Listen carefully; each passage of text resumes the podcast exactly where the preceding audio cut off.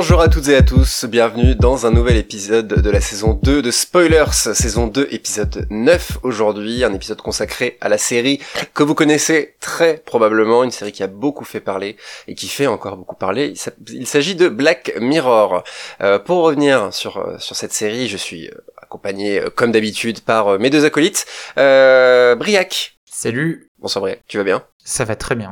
et Guillaume qui est parmi nous. Oui, salut. Tu vas bien aussi? Ben ouais, ça va bien. Je suis content. C'est une série que j'apprécie vachement, donc euh, je suis content qu'on débriefe. Effectivement, c'est un, c'est, tu es à l'initiative de, de cet épisode. C'est toi qui nous a proposé de, de parler de Black. Enfin, à la base, on parlait uniquement, on, voulait parler uniquement de Black Mirror, et on a élargi euh, ce sujet, qui sera le sujet de l'émission entière. Mhm. Il s'agit des séries anthologiques. Donc, on reviendra sur Black Mirror. On vous a préparé un petit florilège de trois épisodes principalement, mais on va élargir évidemment euh, euh, au reste de la série. Donc, ce sera en dernière partie d'émission. Pour l'instant, petit petit historique de la série anthologique, du format de la série anthologique de, depuis. voilà, c'est un format qui est plus forcément ultra répandu. Aujourd'hui, on est plus sur du, du feuilleton étonnant, etc. On va, on va vous expliquer tout ça. On va revenir sur, euh, sur un petit peu tout ça. Euh, sur, euh, bah, Guillaume, par exemple, puisque tu es euh, à l'initiative euh, de cette émission, euh, est-ce que tu peux nous, est-ce que tu peux nous en dire plus justement sur euh, cette historique justement? Ouais, ben en fait, on parle pas mal de séries euh, de différents genres chez Spoilers et l'anthologie est un de ces types de séries qui existent. Alors, il y a la série feuilletonnante qu'on connaît peut-être le plus, donc une histoire qui se suit d'épisode en épisode avec les mêmes personnages tout au long de la saison et qui forme un grand tout. On va retrouver les séries épisodiques. Donc là, on est vraiment plus sur euh, un épisode, une histoire, mais quand même avec les, mêmes personnages. Donc euh, voilà, parfois avec un fil rouge, mais on est vraiment sur le travail de l'épisode en tant que tel. Et on a les fameuses séries anthologiques, où là on a une histoire par épisode, des personnages qui sont bien souvent totalement différents, et euh, on va dire quand même sur une saison euh, sont réunis autour d'un thème euh, qui euh, on va dire les fédère un petit peu même si c'est pas toujours toujours le cas. Alors on a tendance un peu à situer le début de ce genre de série et le succès de ce genre de série anthologique en 55 avec la série Alfred Hitchcock présente sur CBS et ensuite sur NBC il y avait quand même du coup 7 saisons et 268 épisodes au compteur, c'est quand même une grosse grosse série à l'époque. Et comme son nom l'indique et ben du coup c'est Alfred Hitchcock hein, Hein, le réalisateur bien connu, qui euh, en gros introduit et conclut à chaque fois une histoire qui est souvent assez noire et avec des twists assez surprenants. Et puis ensuite, évidemment, vous y attendez, on va en parler forcément, euh, de Twilight Zone ou La quatrième dimension euh, en France de Rod Sterling en 59 sur ABC et puis euh, derrière euh, au-delà du réel ou euh, The Outer Limits en, anglais en 63 où là on est vraiment sur peut-être ce qu'on connaît le plus des séries anthologiques un petit peu étranges avec de la SF du fantastique qui font un petit peu peur et tout ça. Et aussi un peu côté plus peut-être humoristique, même si on était sur l'horreur, et on en a déjà parlé euh, il y a un an à peu près dans un spoilers mini, euh, les contes de la crypte en 89 avec euh, du coup chez HBO ces histoires qui avaient vocation à faire peur, mais qui étaient aussi des histoires qui étaient teintées d'un humour macabre, on va dire quoi. Est-ce que déjà vous de votre côté, c'est des séries qui vous parlent Est-ce que vous avez un peu ce terreau là? Je crois que toi, CHP, tu, tu es particulièrement fan de la quatrième dimension, il me semble. Euh, alors, je n'oserais pas dire fan parce que j'en ai pas vu non plus énormément, euh, mais tous ceux que j'ai vus, j'ai aimé. Et je n'ai pas encore tenté, je pense qu'on y reviendra, mais la version euh, moderne de Twilight Zone. Mm. Euh, mais c'est vrai que c'est une série qui m'a assez frappé euh, parce qu'elle était à l'image du cliché que je m'en faisais, le côté cette musique euh, légendaire de Twilight Zone que les. Je pense que la, la, musique est encore plus connue que que, que la série en elle-même presque. Euh, et surtout, euh, moi, ce que j'aime beaucoup, c'est, euh, je, je, mets en lien aussi avec euh, un recueil de nouvelles de Richard Matheson dont j'avais parlé dans un spoilers mini à l'époque, il doit avoir déjà un an. et j'avais retrouvé ce, cette idée que j'aime beaucoup, puisque ça se rapproche évidemment des nouvelles. C'est-à-dire que j'ai l'impression que c'est un laboratoire d'idées en fait cette série. J'ai l'impression que voilà on se dit, hey, imagine, il y a un mec qui débarque sur une planète et euh, les gens ils sont comme nous, mais euh, eux, euh, le gars en question, ils en font un, un espèce de truc de zoo, de foire, etc. Qu'est-ce que ça implique? Qu'est-ce que ça questionne? Et qu'est-ce que ça questionne sur notre dimension à nous? Et en fait, je trouve qu'il y a toujours un petit quelque chose à comprendre, à, à questionner sur notre vie à nous, et surtout ce côté, voilà, chaque épisode, où est-ce que cet épisode va nous emmener, et euh, tout le monde sera pas d'accord, je pense, mais je trouve que c'est pas forcément une série qui a énormément vieilli au final. Euh, dans, c'est évidemment du, noir et blanc euh, euh, sur beaucoup d'épisodes, etc. pas tous, mais voilà, c'est une série qui, qui, a quand même une certaine longévité. Mais surtout, faut pas oublier que ça date de 1959 cette série. Hmm. donc dix ans avant que l'homme marche sur la lune, quoi. Donc c'est quand même, on parle du, enfin, de, de, du, j'allais dire d'une autre époque évidemment, mais c'est vraiment extrêmement ancien et j'ai l'impression que beaucoup de choses sont nées à ce moment-là et qu'on retrouve l'héritage de cette série dans, dans beaucoup de choses. Et, euh, et euh, tout simplement, moi, je suis fan du, du format anthologique en fait. Je trouve que ce côté là où, où chaque où est-ce que chaque épisode va nous amener euh, c'est un truc qui moi me tient beaucoup en, en, en, haleine quoi. Mais voilà je pense que je pense qu'on va y revenir. Toi Briac? Bah moi je suis bah comme Charles j'adore la quatrième dimension. Et, euh, et je suis d'accord avec toi aussi que je trouve que ça a hyper bien vieilli comme série. Bah aussi bien enfin je pense que c'est lié à déjà à l'écriture. Enfin c'est une série qui est vraiment euh, super bien écrite, euh, en particulier au niveau des dialogues qui sont vraiment excellents. Et faut savoir en plus que la grosse grosse partie de la série était écrite par son, son créateur, hein, Rod Serling. Et, euh, et aussi pour les comédiens, parce qu'on a plein de comédiens qui sont devenus célèbres par la suite, qui sont dedans. Vous avez même genre Peter Falk, un Colombo, qui a un de ses premiers rôles, euh, peut-être pas un des premiers, mais qui, qui, est dedans. Mm, mm, mm. Euh, mais ce que je trouve intéressant, c'est que tu vois, là, on parle de Twilight Zone, qui est donc probablement l'exemple le plus connu de série euh, anthologique. T'as mentionné contes de la crypte, on va parler de Black Mirror. Euh, et ça, c'est maintenant les séries qui sont vraiment emblématiques de ce genre-là. Mais en fait, faut savoir que au départ, les séries anthologies n'étaient pas du tout associées donc au fantastique ou à la SF euh, ou à ces genres-là, et qu'en fait, euh, en gros, dans les années 50, on a une période qu'on appelle l'âge d'or de la télévision. Et c'est une des premières périodes où on a essayé de légitimer la télé. C'est essayer de dire, euh, vous savez, à la télé, on peut faire des choses vachement bien. Et euh, ce qui était légitimé à l'époque, c'était donc des, des, des, anthologies, qui étaient genre qui s'appelaient Playhouse 90, uh, Craft Television Theater. Et en fait, c'était donc des anthologies de, euh, c'était comme des pièces en fait. C'était chaque semaine ou chaque mois, t'avais une, une, une, espèce de pièce écrite pour la télé par des dramaturges new-yorkais, parce que les studios de télévision étaient à New York à l'époque, donc euh, c'est là qu'étaient de toute façon les talents qui venaient chercher. Et en fait, ce qui était intéressant, c'est que ces, ces, ces pièces-là, elles étaient filmées en direct. C'était pas, euh, mm. c'était tout était fait en direct. Et à l'époque, c'est ça qu'on attendait de la télévision. C'était laquelle, là, on disait ouais, c'est c'est ça qu'est la télévision a que n'a pas par exemple le cinéma, c'est que c'est en direct et c'est comme une pièce de théâtre, mais tu tu as le gros plan, tu peux vraiment rentrer dans l'intimité des personnages et c'est ça que va nous apporter la télé. Et on allait rejeter tout ce qui était justement euh, filmé euh, donc plutôt mis en scène comme va l'être la quatrième dimension en fin de décennie, et tout ce qui n'était pas euh, réaliste ou euh, social. Et t'as même Paddy Chayefsky, qui était un des scénaristes les plus connus de cette époque et qui est encore une référence niveau euh, niveau scénariste, c'est celui qui a fait Network de Sidney Lumet et qui disait euh, c'est à la télévision tout ce qui n'est pas réaliste ça va pas marcher. Et donc en fait quand la quatrième dimension est arrivée, euh, les critiques rejetaient pas mal cette série là parce que pour eux c'était déjà plus ça. Et je trouve ça assez intéressant de voir que finalement déjà la télévision est allée vers quelque chose de complètement différent. Maintenant on considère plus que l'intérêt à la télévision, enfin qu'on fait de la fiction, ça va être de pouvoir faire un truc en direct. Et ensuite de voir que finalement c'est la quatrième dimension qu'on retient de cette époque-là euh, alors que c'était le truc qui était complètement à part et qui n'était pas considéré comme justement bien. Euh, et même on critiquait Rod Serling d'avoir fait ça parce que lui avait commencé à travailler euh, dans ces séries-là. Mais du coup, euh, Alfred Hitchcock qui fait sa série, euh, c'est assez euh, provoque peut-être alors à l'époque si le, le, côté anthologie filmée elle est pas vraiment reconnue, alors que lui c'est quand même un réalisateur qui pèse, si je peux me permettre à l'époque quoi. Il ne t'en voudra pas.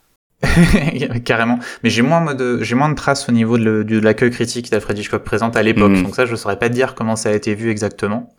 Euh, après, il faut savoir aussi que c'était un vivier euh, aussi toutes ces toutes ces anthologies là, parce que c'est là qu'on commençait beaucoup de, de, metteurs en scène américains. Euh, euh, donc Sidney Lumet en a fait, mais aussi William Friedkin. Tout ça, c'est là qu'ils ont un peu été formés aussi. Et, euh, et, et, pour, et justement pour rebondir ce que tu disais par rapport euh, au fait que le, le, le fantastique, on va dire, c'est un peu emparé du, du format. Euh, c'est aussi un truc que je conseille euh, aux, gens qui veulent peut-être apprendre à écrire des films, ce genre de choses, parce que la quatrième dimension est un très bon exemple de ça. Euh, j'ai le DVD sous les yeux que vous entendez. euh, et le premier épisode s'appelle Where is Everybody, qui est un épisode très, qui est très très connu. Et c'est un très bon exemple parce que le fantastique n'est que, comme le disait Briac, n'est que dans les dialogues, dans, dans la représentation, mais c'est pas une série. Euh, après, j'ai pas tous les épisodes en tête, mais vous allez pas avoir euh, euh, des monstres ou quoi que ce soit. C'est comment est-ce qu'on va, euh, comment est-ce que la mise en scène va va réinventer un petit peu la, la place du fantastique dans, dans ces épisodes. Briac n'est pas d'accord.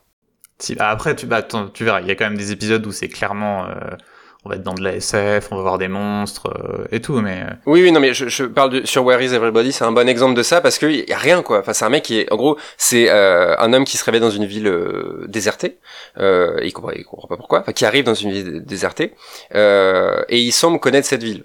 Je vous dis pas plus, mais bon, bah voilà, c'est une ville fantôme. Enfin, c'est une ville, y a personne. Et pourtant, c'est l'un des épisodes les plus célèbres de la quatrième dimension. Donc, j'en dis pas plus, mais ça peut aussi, voilà, euh, petite euh, euh, banal podcaster, mais c'est vrai que ça peut vous apprendre à, à placer le fantastique euh, dans un truc qui se veut très réel, et c'est parfois ce qui, ce qui perd, enfin, ce qui perd dans le bon sens du terme euh, les spectateurs et spectatrices, quoi.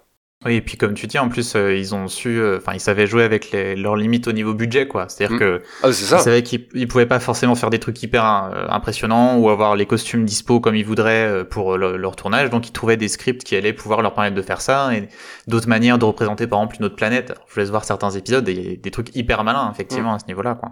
Bah, c'est la créativité par la contrainte, je pense, qui, qui poussait ça, quoi. Qu'est-ce qu'on peut se permettre de faire avec un budget comme ça, et puis le reste appartient à l'histoire.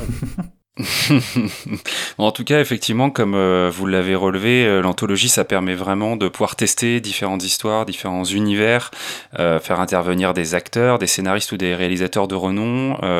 et ça, c'est une des grosses forces de l'anthologie. Et déjà, à cette époque-là, c'est un terrain d'expérimentation pour, plein de monde. Et d'ailleurs, on peut citer la, la série qui est pas fantastique quoique, on va dire, selon les histoires euh, qu'elle met en scène, ça pourrait presque l'être des Monty Python, euh, Flying Circus en 69, qui permet à la troupe de tester énormément de choses où ils sont déjà dans leur expérimentation de toute façon, mais là, dans cette anthologie-là, euh, bah, ils vont s'en donner, s'en donner à cœur joie, quoi. Et on peut remarquer que après du coup toutes ces séries un petit peu célèbres qu'on a citées, moi j'ai moins d'exemples, euh, en tout cas euh, on va dire euh, dans les années entre les années fin 80, début 2000 d'anthologie qui auraient eu un peu un succès critique et public.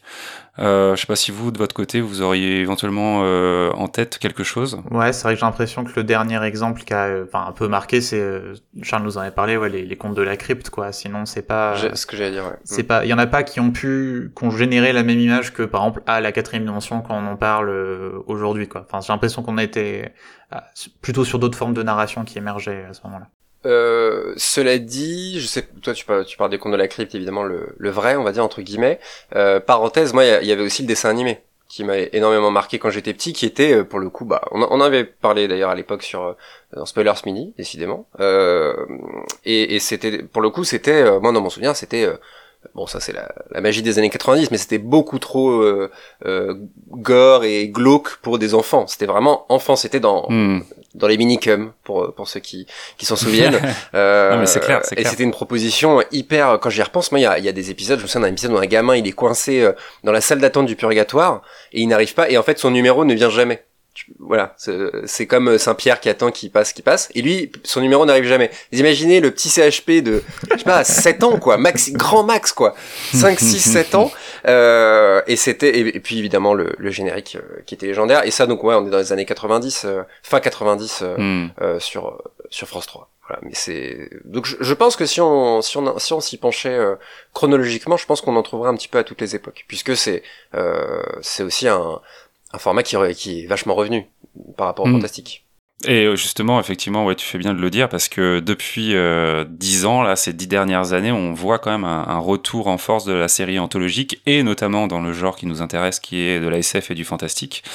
Euh, on peut distinguer un peu deux types de séries euh, anthologiques. Il y a la série, peut-être que Briac, tu me reprendras sur le terme technique, mais qu'on pourrait, en tout cas que moi je qualifierais d'épisodique, comme du coup Black Mirror par exemple, Love, Death and Robots ou la série Electric Dreams dont on a déjà parlé, parce que là on est vraiment sur euh, une saison dans laquelle il y a un certain nombre d'épisodes, et chaque épisode représente un univers, son groupe de personnages, son histoire bouclée, et il n'y a pas de, suite à ça.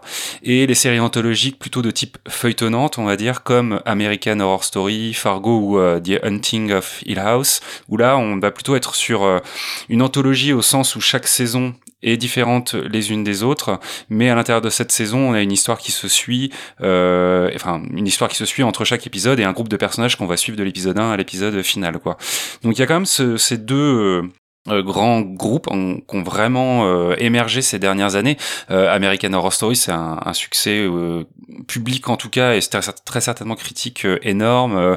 et il a même accouché d'un spin-off qui est American Crime Stories, qui fonctionne un petit peu de la même de la même manière.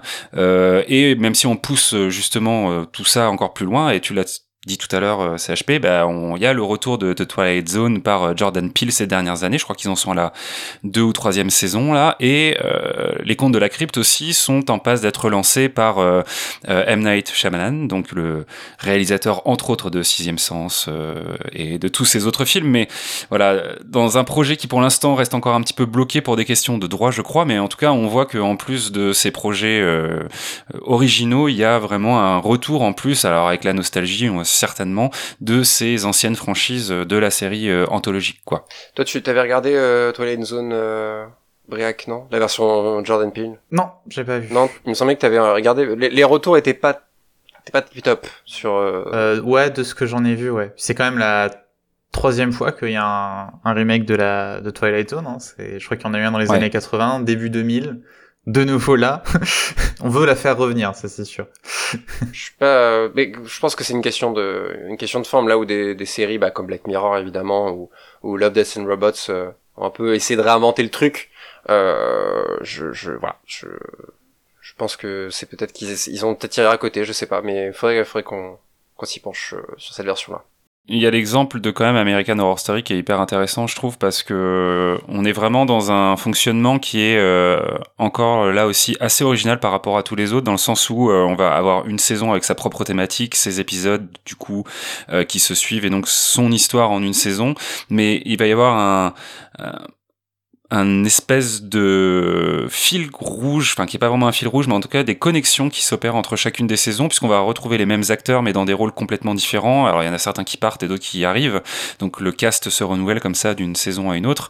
Mais euh, malgré le fait que ça soit anthologique, il y a quand même quelque chose qui relie ces saisons-là. Alors on peut y voir aussi euh, euh, le fait que très certainement le showrunner apprécie de travailler avec ces acteurs-là, et puis il y a tout un, un jeu comme ça un peu métatextuel qui s'opère avec ces acteurs là mais euh, lui, j'ai l'impression en tout cas qu'il a vraiment euh, réinjecté une dose de créativité ou une originalité dans, euh, dans, dans, le format anthologique. Je sais pas si moi personnellement je n'ai pas regardé cette, cette série parce que je suis une flippette et donc du coup clairement je ne regarde pas ce genre de série pour l'instant mais à chaque fois que je me suis un petit peu intéressé ça avait l'air quand même intrigant quoi.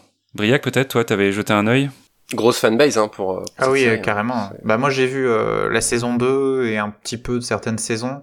Euh, moi j'ai plus un problème avec Ryan Murphy en général, euh, le showrunner, sur son son rythme un peu débridé et sa, sa, mise en scène qui est un petit peu extrême pour moi. Je suis un peu fatigué souvent rapidement quand je vois les séries de, de Ryan mmh. Murphy, euh, mais elles ont des qualités. En tout cas, moi la saison 2, j'avais trouvé très très bien. Et euh, puis comme tu dis, ouais, c'est un modèle important parce que moi, j'ai pas le, il y en a peut-être, hein, mais j'ai pas le souvenir de séries qui faisaient ça avant, ce, modèle de l'anthologie par saison, et qui est devenu quelque chose qui maintenant est quand même pas mal adopté euh, sur. Euh, bon, on va en reparler, mais bon, t'as dit True Detective, il y a aussi Castle Rock, The Terror, enfin, il y a pas mal de séries qui font ça, et c'est un modèle vachement intéressant d'ailleurs. Mais d'autant plus que comme tu dis, je crois qu'il y a même en plus d'American Horror Story des, des liens entre les saisons. Mmh, mmh des, des, des, petits éléments qui reviennent, des easter eggs entre certains éléments, donc c'est encore plus ambigu au niveau du statut euh, narratif. De... Oui, est-ce que c'est vraiment si anthologique que ça, ou est-ce qu'il n'y a pas juste une partie de l'histoire qu'on n'a pas, pas encore quoi? Et ce qui est intéressant, euh, pour le coup, c'est peut-être aussi euh, vraiment une question de production, tout comme la série anthologique des années 70-80, on va dire, bah, peut se permettre de faire intervenir des acteurs et des réalisateurs sur un épisode pour créer un petit peu l'événement ou avoir un regain de créativité, on va dire. Là, est-ce qu'il n'y a pas aussi ce truc comme aujourd'hui, bah, mine de rien, les séries euh, secrets et s'annulent plus vite que leurs ombres, est-ce que le format anthologique et du coup la promesse de dire cette histoire, elle sera bouclée en une saison et peut-être qu'après on continuera avec ces acteurs mais sur d'autres univers, est-ce qu'il n'y a pas euh, une réflexion euh, de production derrière? Je sais pas. Ouais, si probablement parce que c'est plus facile après. Euh, si tu fais une, tu, tu produis une saison, euh, d'autant plus que maintenant de plus en plus les, chaînes et les, plateformes de streaming vont pas vraiment passer par la casse pilote et faire la saison d'un coup et euh, la lancer comme ça avant même d'avoir commencé à diffuser d'épisodes ou voir si ça accroche. Tu le fais et si ça n'a pas marché, bah tu vas pouvoir quand même la vendre, en tout cas la rediffuser, la vendre à Netflix, etc. avec ce côté fini C'est-à-dire qu'il n'y a pas la frustration d'avoir cette fin de saison avec un cliffhanger, te dire t'auras jamais de fin. Au moins, tu peux vendre ce petit bout-là euh, de manière séparée. Donc, euh, ton investissement est un petit peu, euh, comment dire, sécurisé pour ça. Et le niveau promo, c'est plus simple. Hmm. D'autant plus que ça peut permettre d'éviter un des problèmes de, au niveau financier pour les, les chaînes, c'est que plus un acteur revient donc pour une nouvelle saison, plus, enfin normalement tu as forcément une augmentation entre saisons. Donc euh, par le format anthologique, tu peux éviter d'avoir ce problème-là et contrôler les coûts et avoir à peu près une saison qui coûte toujours la même chose. Carrément, ouais, effectivement. Ouais. Bien. Et eh ben écoutez, euh, petite, euh, on, on, va vous, on, va on va un peu approfondir euh, nos, nos, goûts en matière de série anthologique avant d'arriver à Black Mirror. Et justement, petite petite interlude, première interlude de, de cette émission, avec une musique que vous avez peut-être entendue dans la saison 4 Non, 3 Je sais Ça m'a échappé, écoutez-moi bien, au moment où j'ai dit la phrase. C'est ça, la saison 3 C'est bien ça? Oui. De, de Black Mirror, euh, dans un épisode qui s'appelle San Junipero, qu'on va très très très probablement euh, évoquer de nouveau euh, par la suite. Il s'agit d'un morceau que vous connaissez, un morceau culte des Bengals, Walk Like an Egyptian, de 1986. On se retrouve tout de suite après.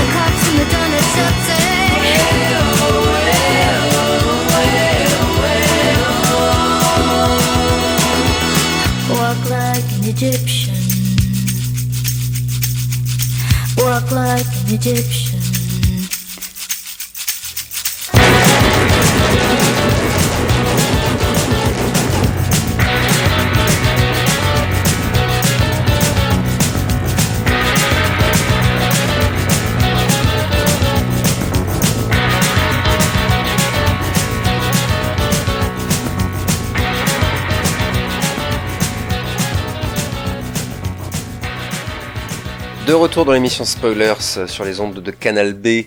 On parle aujourd'hui de séries anthologiques. Euh, on va principalement parler de, de Black Mirror par la suite. Euh, là, je vous propose les gars un petit euh, petit tour de table, un petit peu sur sur nos goûts, nos recos peut-être. Hein. c'est presque une partie roco qu'on ne fait plus d'ailleurs, qu'on qu'on avait beaucoup fait dans les, les spoilers mini.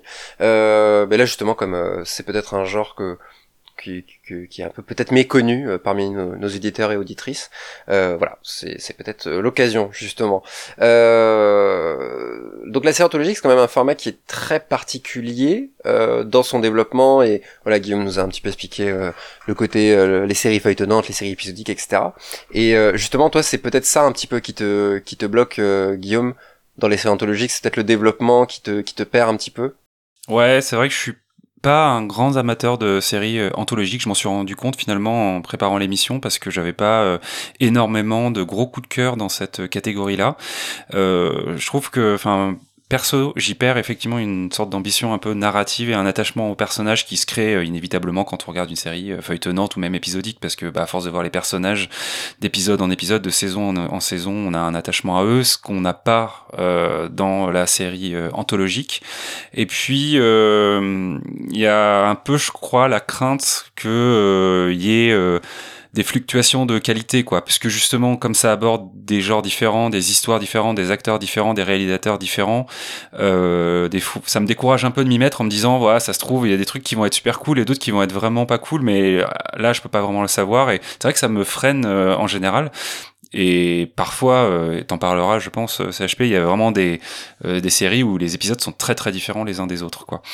Euh, donc, pas, pas un, grand grand fan effectivement. J'ai euh, quelques souvenirs euh, assez euh, euh, angoissé d'au-delà du réel. Euh, la version, je pense, plus récente de 95, que là aussi il y a eu une version euh, ancienne, on va dire, et puis une, sorte de remake suite, que je confondais d'ailleurs à l'époque avec The X-Files, parce que The X-Files était sous-titré aux frontières du réel, et du coup, comme il y avait au-delà du réel, bah, j'étais à l'époque, je croyais que c'était le même, la même série, avec ce générique génial où au début, on était vraiment sur un truc, une phrase comme ça, ce n'est pas une défaillance de votre téléviseur, n'essayez donc pas de régler l'image, qui était hyper déjà c'était hyper angoissant parce que ça prenait euh, la matière télévisuelle même pour te dire ok je vais déformer ce que tu es en train de regarder et je vais te montrer un truc qui existe quelque part ailleurs quoi. Et, et ça m'avait vraiment laissé un truc assez flippant.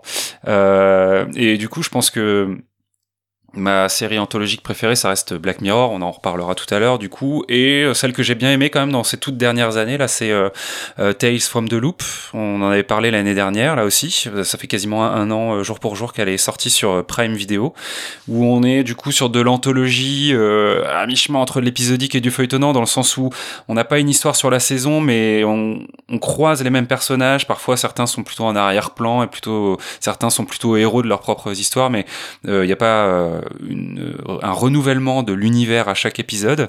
Et euh, j'avais trouvé ça plutôt cool euh, voilà euh, les, histoires et les personnages tout au long des, des huit épisodes m'avaient plutôt plu. Il y avait vraiment un côté très émotionnel qui m'avait plutôt plutôt capté dans le genre qui était du coup la science-fiction et la dystopie. Donc je pense que je citerai celle-ci en dehors de Black Mirror dans les dernières séries anthologiques qui m'ont pas mal interpellé. Briac Qu'est-ce que est-ce que est-ce qu'il y en a qui t'ont marqué euh, récemment? Est-ce que euh, oui, bah moi je suis un peu, en fait je suis un peu comme Guillaume, c'est-à-dire que moi j'ai aucun problème avec les séries et comme bah tu vois, on a parlé la quatrième dimension, j'aime beaucoup, euh, il y a plein de choses que j'aime beaucoup, mais c'est pas un genre que je vais forcément raffolé, genre comme toi, tu, tu dis HP que t'es vraiment fan, quoi, tu es, content vraiment de trouver ce format anthologique chez dans certaines séries.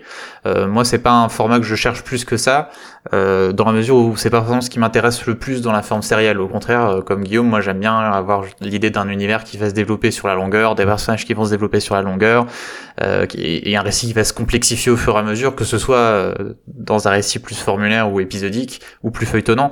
Mais euh, j'aime cette idée en fait. C'est ça qui m'intéresse principalement dans les séries. Donc il n'y a pas ça dans l'anthologie. Après, ce qui me plaît, c'est que c'est aussi quand même des, des, séries qui souvent font preuve de beaucoup d'inventivité, puisque comme on l'a dit, il faut se renouveler à chaque épisode. On crée un nouvel univers, on crée des nouveaux enjeux. Donc parfois ça marche, parfois ça marche pas, mais c'est vrai qu'au moins tu sais que tu vas voir quelque chose de nouveau, quelque chose de frais. Euh, et moi, c'est vrai qu'au final, je, je, suis assez amateur de l'entre-deux, justement, de ce format d'anthologie par saison qui est assez populaire maintenant. Et euh, c'est là peut-être que j'ai trouvé les dernières séries anthologiques qui m'ont plutôt plu. Alors, euh, bien sûr, genre dans les, les plus connus, moi j'aime beaucoup True Detective, par exemple. Euh, dans son ensemble, alors j'ai le droit d'en parler dans spoilers parce que c'est des séries à la limite du fantastique, donc ouais. mais euh, il y a toujours dans chaque saison il y a un élément à la limite du fantastique, donc ça marche. Euh, mais c'est par exemple qui est une série que j'aime beaucoup. euh, toutes ces saisons, même la, la, la 2 qui est la moins appréciée. Je trouve des choses qui me plaisent énormément dans chaque saison et, euh, et une série qui a aussi beaucoup de défauts sur plein de points, hein, mais elle me plaît. Euh, par exemple, j'adore aussi Fargo euh, et je préfère True Detective à Fargo, même si je pense que Fargo est la meilleure des deux, probablement plus plus constante dans son écriture, mais j'ai plus d'attachement pour True Detective. Donc ça, c'est en tout cas True Detective Fargo 2 qui me plaisent beaucoup. Euh, un coup de cœur que j'avais eu, c'était euh, Castle Rock, donc sa première saison, qui est une série, euh, je crois que j'en avais un peu parlé déjà dans Spoilers, mais... euh, Bah, à l'époque de Outsider, il me semble. Probablement, ouais, et qui est donc une série basée sur euh, l'univers de Stephen King, qui pourra prendre des idées dans des bouts de ses romans, dans des nouvelles, pour créer une nouvelle trame en fait. Euh, et la première saison était vraiment très très très sympa, avec un ou deux épisodes vraiment hyper bien, genre très bien pensé, avec ce côté un peu, alors euh, justement, c'est pas de l'anthologie au sein des épisodes, mais avec des épisodes parfois très séparés au niveau du contenu. Euh, et on avait un personnage qui vivait un peu comme euh, Desmond dans Lost. euh, perdu dans le temps en fait, qui est perdu dans différentes époques, et ça se donnait un épisode très émouvant et vachement intéressant. Et d'autant plus que c'est une, une, une bonne adaptation de Stephen King, parce qu'elle prend plein plein de liberté. C'est-à-dire que souvent les récits de Stephen King sont assez durs à adapter, eux ils ont su créer leur propre, leur propre version originale en prenant des bouts, et finalement c'est plus Stephen King que d'autres adaptations de, de Stephen King. Et celle-là elle m'a bien plu. Alors par contre j'ai pas vu la saison 2, donc je sais pas s'ils ont réussi à justement se renouveler sur une deuxième saison et... euh, et bien euh, profiter de cet aspect anthologique pour poser quelque chose de différent, mais garder cet esprit. Ouais, ok. Bah, moi, en fait, euh, c'est pas, euh, c'est pas que je, je raffole de, la série anthologique, mais en fait, c'est à peu près pour les mêmes raisons que vous. True Detective est un bon exemple, je pense, parce que c'est, j'aime, euh, j'ai aimé euh, True Detective pour les mêmes raisons que j'aime les séries anthologiques, dans le sens où, euh, bon, on en parle une autre fois pour toutes, mais la saison 3 de True Detective, dont, dont j'ai déjà parlé encore une fois dans cette émission, euh, j'ai aimé ce postulat de départ de me dire, euh, c'est une saison, c'est tant d'épisodes, tu reverras très probablement plus jamais ces personnages-là, tu vas t'y attacher le temps d'une saison, tu vas les aimer ou pas d'ailleurs, moi je les ai, j'ai adoré cette saison 3, euh, et, et, et ça m'a presque rassuré parce qu'elle est, la fin est ce qu'elle est, mais la toute toute fin et la conclusion du personnage de Mahershala Ali euh, est, complètement cohérente avec son format, dans le sens c'est terminé, voilà, son histoire est terminée, ce bear qui meurt, hein, c'est pas un spoil ce que je suis en train de vous dire, euh, mais voilà, il y a eu un début, un milieu, une fin à cette histoire qui vous a emmené sur plein de trucs et, euh, et, et le côté collection de courts métrages que, que Guillaume par exemple peut euh, un peu décrier bah moi c'est ce que j'aime bien parce que une série euh, qui assume ce côté là elle va pouvoir aller chercher plein de choses dans, dans chaque épisode et proposer à, à chaque fois des choses différentes. Euh, on a parlé de Lovecraft Country aussi euh, dans, dans un des derniers épisodes. C'est et on en a parlé aussi. Est-ce que ça aurait pas été une meilleure série si elle avait été anthologique? Euh, Beaucoup plus en tout cas que il y a un vague euh, soupçon d'anthologie dedans, mais si vraiment c'était que ça, si on réinventait chaque épisode sur des thèmes communs, euh, ça aurait fait, à mon sens, une bien bien meilleure série, puisque la preuve c'est que la série révèle tout son potentiel en fin de saison. Donc ça, ils en ont gardé sous le pied, ils ont mis des petits des petites choses, des petits machins, et, ça va pas vraiment quelque part en fait, parce qu'ils sont cloisonnés dans ce côté. Euh, euh, feuilletonnant ou voilà, j'aurais pas le jargon exact euh, qu'une série qui l'assume directement bah je trouve ça euh, je trouve ça euh, beaucoup mieux euh, et bah effectivement, bon, c'est mon petit côté popcorn où je me dis, je vais lire peut-être le début d'un résumé de quelque chose, et me dire ah qu'est-ce qu'ils vont me proposer là-dessus euh, et où est-ce qu'ils vont m'emmener. Euh, et moi, celle qui, qui m'a vraiment m'a marqué euh, ces dernières années, c'est euh, Love, Death and Robots du coup, euh, qui compte qui compte euh, 18 épisodes, qui, qui et c'est assez inégal hein, d'ailleurs, hein, ça veut pas dire que tout est génial. Moi l'épisode L'âge de glace euh, avec Topher Grace je crois, où un couple découvre euh, une civilisation vivant dans leur congélateur, moi je trouvais ça très... je, non, dire un, mot méchant, mais c'est- très moyen quoi. C'est euh, mi-rigolo, mi-nulos quoi. C'est vraiment bof. Par contre, euh, deux épisodes plus tôt, vous avez l'œuvre de Zima, qui est... euh, le, le résumé que j'ai sous les yeux, c'est un artiste solitaire donne une dernière interview au bout d'un siècle. Et bon, bah je, voilà, je vous le dis, ça part, euh, ça, ça- ça part de, de rien et ça va très très loin. Et, euh, et on est à fond dans le fantastique, dans la science-fiction, etc. Et, et j'ai adoré cette série parce que je me dis, ça part de rien et, et qu'est-ce qu'on va me proposer et de quelle manière est-ce qu'on va me surprendre? Et, euh, et autre chose qui est aussi liée du coup à la créativité, c'est que c'est une série peut-être sa plus grande qualité, qui a remis, euh, qui a fait voir une série d'animation à des millions de gens. C'est-à-dire que Zima, dont, je viens de vous parler, l'esthétique est hyper hyper spéciale quoi. C'est vraiment très très très spécial. Euh, Qu'est-ce que je peux vous dire d'autre? Il y a aussi euh, ah le nom m'échappe. L'avantage de Sony, donc Sony's Edge. qui est voilà, enfin bref, allez voir cette série quoi, allez voir ces épisodes là parce que vous n'avez pas vu ça a, priori, vous, avez, vu des bribes, vous avez vu des, héritages de, de plein de choses euh, dans, dans ces épisodes-là, mais euh, vraiment, euh, euh je, ils sont allés chercher des équipes juste talentueuses en fait, euh, juste des gens qui savent faire des beaux dessins et, et des univers hyper marqués. donc vraiment, Netflix là-dessus, pour moi, c'était quasiment un, un, sans faute. Et même, je vous dis, l'âge de glace que j'ai pas aimé, j'ai pas non plus passé un mauvais moment dedans. Je me suis dit, oui, d'accord, ok, très bien. C'est pas assez loin pour moi, mais voilà. Et, et, du coup, voilà. Je, je, mention spéciale euh, trigger warning euh, sur l'épisode euh, derrière la faille je crois sur les arachnophobes etc moi j'ai vraiment à l'image de Trenta Monedas dont on a parlé pendant un live voilà vraiment j'étais pas bien premier degré j'étais vraiment je, je rien qu'à dire penser ça me fait un peu The Thing aussi ces films là qui m'ont un peu traumatisé bref voilà c'est c'est plein d'émotions euh, qu'une série épisodique ou feuilletonnante, etc., n'aurait peut-être pas réussi à me transmettre en 13 épisodes. Du coup, euh, voilà, c'est pour ça que, que j'aime l'anthologie. Donc voilà, euh, merci Netflix. Et en plus, David Fincher qui est, paraît-il, à la production. Donc voilà, la pomme ne tombe pas très loin de l'arbre.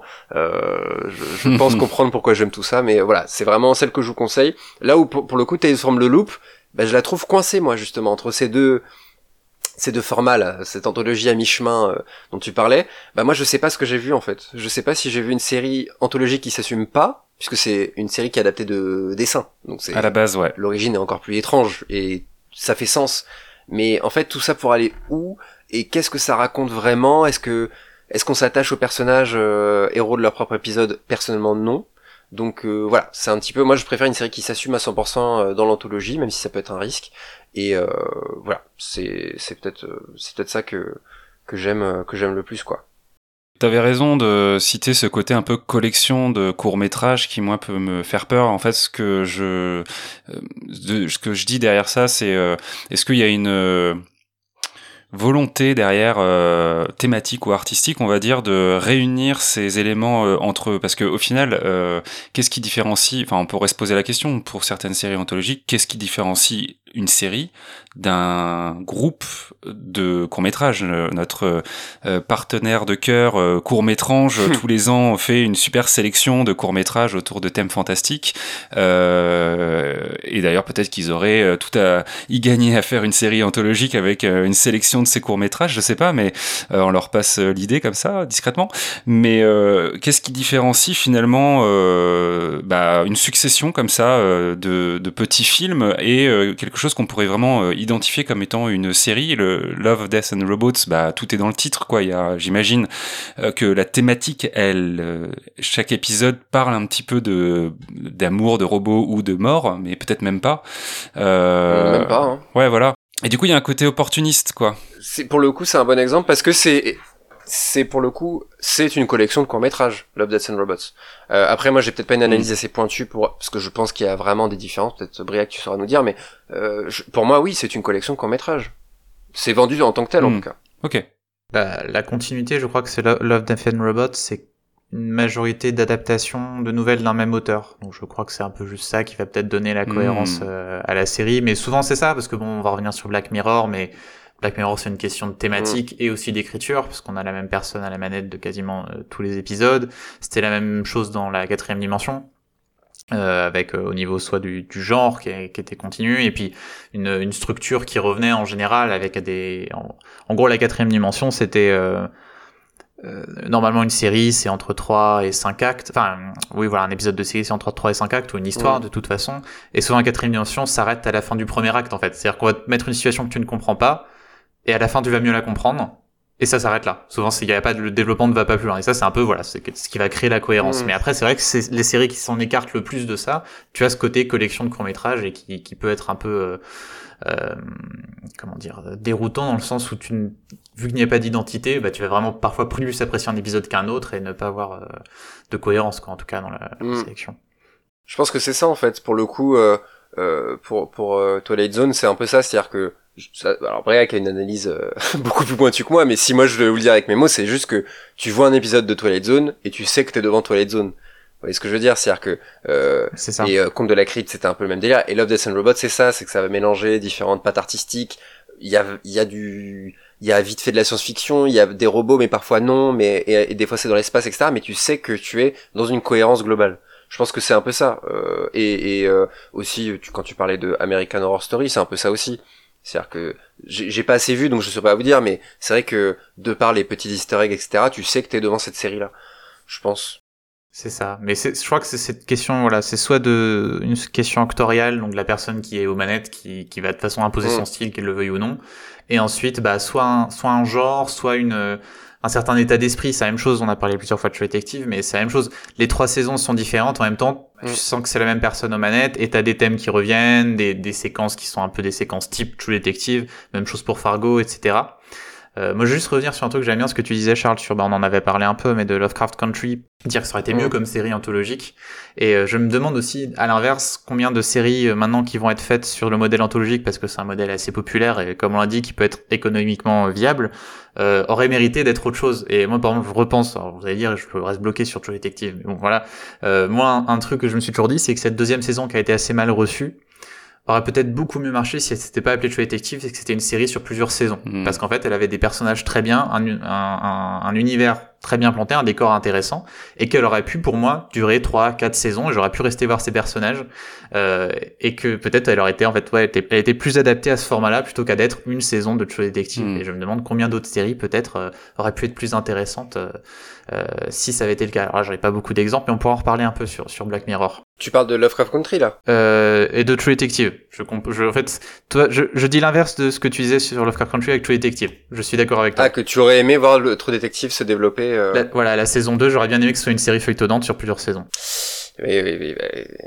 a priori, euh, a priori c'est non. Hein. A priori, mais, mais oui, oui, c'est ça, c'est ça. Mais est-ce que euh, si c'était arrêté la saison 1, euh, est-ce que ça aurait été, enfin, c'est ça, c'est pour ça que c'est un thème qui est hyper intéressant parce que est-ce que True Detective est une, est-ce que c'est anthologique parce que chaque saison porte sur, enfin, tu vois, je pense à Watchmen, tu vois, c'est con, mais je me dis c'est une mini-série euh, qui a priori euh, ne sera pas développé. Enfin, c'est une mini-série, quoi. Ça, veut dire ce que ça veut dire. Est-ce que si euh, un autre un autre auteur que Line Love, est-ce que si quelqu'un reprend l'univers de Watchmen et développe des choses complètement différentes, est-ce que boum d'un coup Watchmen devient une série anthologique Tu vois? Bah, c'était l'idée qu'il avait proposé justement Lindelof. Mm. Il avait dit, moi j'ai pas d'idée, enfin je veux pas faire de suite, mais si genre Noah Hawley, le, le, showrunner de Fargo, ou je crois qu'il avait dit Sam Esmail, celui de mm de Mr. Robot vient et veut faire une saison, euh, super quoi, mm. qu'il le fasse.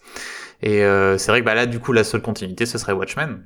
Euh, ça pourrait être intéressant. Hein. Après, faudrait Parce qu'on serait demandeur. Hein. Moi, je, je, dirais oui tout de suite. Hein. Mais euh, est-ce que est-ce que ce serait une bonne idée? Est-ce que euh, c'est c'est pour ça que c'est un sujet moi que je trouve hyper intéressant quoi. Et et alors question qui me vient tout de suite d'un coup, qui est peut-être idiote, mais euh, est-ce que Briac notamment, euh, Guillaume aussi évidemment, mais euh, parce que Briac c'est toi qui m'en avais parlé à l'époque euh, de mon mémoire, si tu te souviens, c'est les bottle épisodes.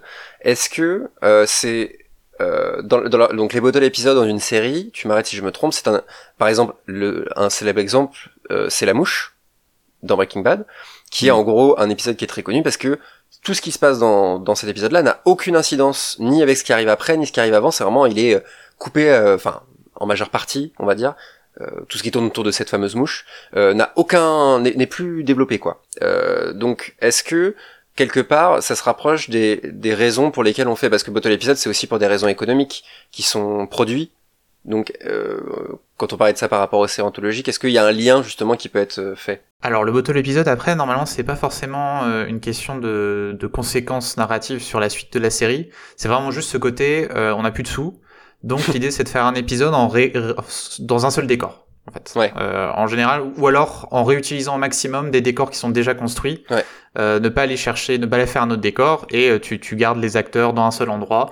Euh, souvent peu d'acteurs, pas de figurants, tu prends tes, tes, les, plus connus de la série, donc tes principaux, et tu fais un épisode. Après, ça peut être un épisode majeur. Il n'y a pas de, de forcément dans la définition du bottle épisode. Okay ton, ton héros peut mourir dedans. Tu vois, ce que je veux dire, c'est pas forcément un, épisode qui va avoir euh, un, imposer une euh, comment dire? Des enjeux.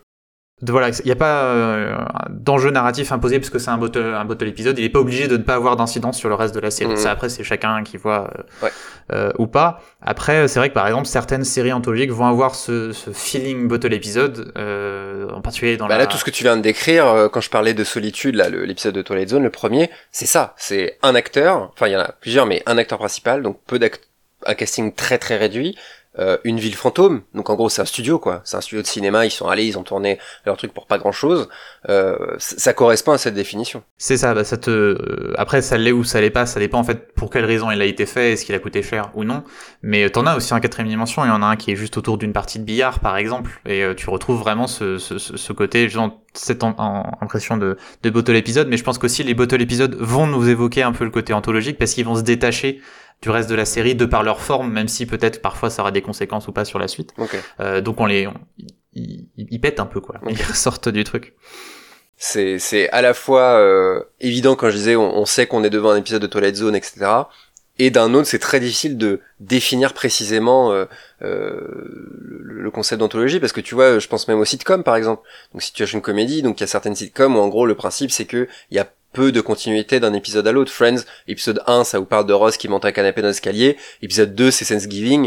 Et il y a, euh, on oublie, on, on ne reparlera plus jamais de cette histoire de, histoire de canapé. Vous voyez ce que je veux dire? Mhm. donc c'est c'est tentaculaire en fait, je pense, euh, ce, cette définition-là. Donc euh, et ce ne sera pas euh, l'objectif de cet épisode de vous faire une une définition, euh, une liste exhaustive euh, de, de tous ces aspects. Mais voilà, c'est c'est aussi pour ça qu'on qu'on en parle parce que c'est c'est hyper intéressant quoi.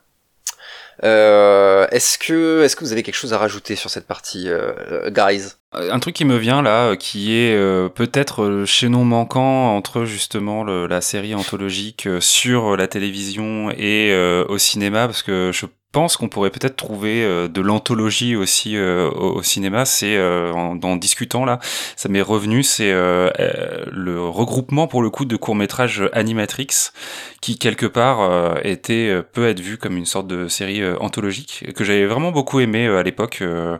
qui justement là du coup sont réunis à l'intérieur même de la thématique de la matrice et en lien avec les films mais finalement assez peu euh, et euh, qui à chaque fois euh, avec l'animation aborde un thème et des personnages un peu particuliers. Et c'est vrai que pour le coup à l'époque ça m'avait vraiment plu de retrouver un univers que j'aimais traité d'une manière euh, très euh, différente et à chaque fois avec euh, justement cette créativité.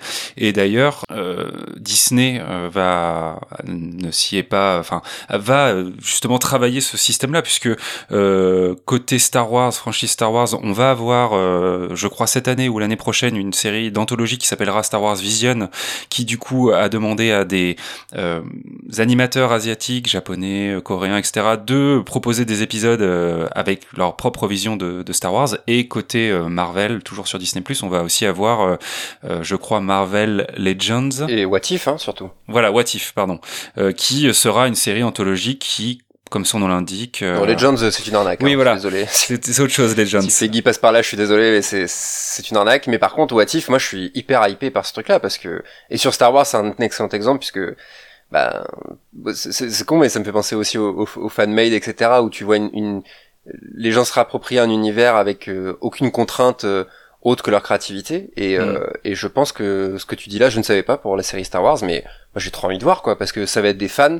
Enfin, ça va être des gens qui ont une patte, qui ont une créativité, qui vont, on va leur donner un, peut-être le, le plus le, le meilleur euh, euh, comment dire le meilleur terreau euh, le terreau le plus fertile possible qui est, qui est l'univers de Star Wars donc euh, enfin faites ça quoi vraiment Mm, c'est mm. ça qu'il faut faire Ça peut être super intéressant, ouais.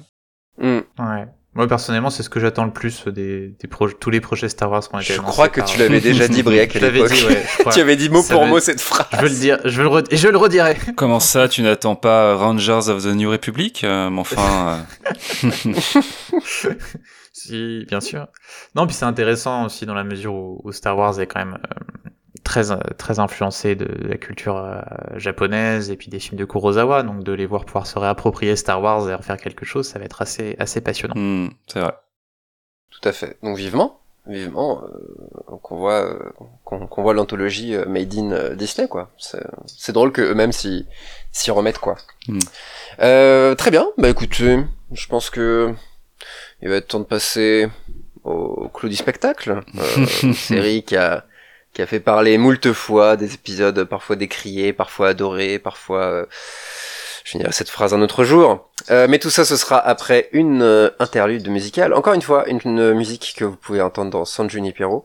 Euh, il s'agit de The Smiths Girlfriend in a Coma. Euh, que vous pourrez retrouver du coup dans l'épisode dont on va parler tout de suite après cette petite pause. On se retrouve dans quelques minutes sur les ondes de Canal B. À tout de suite.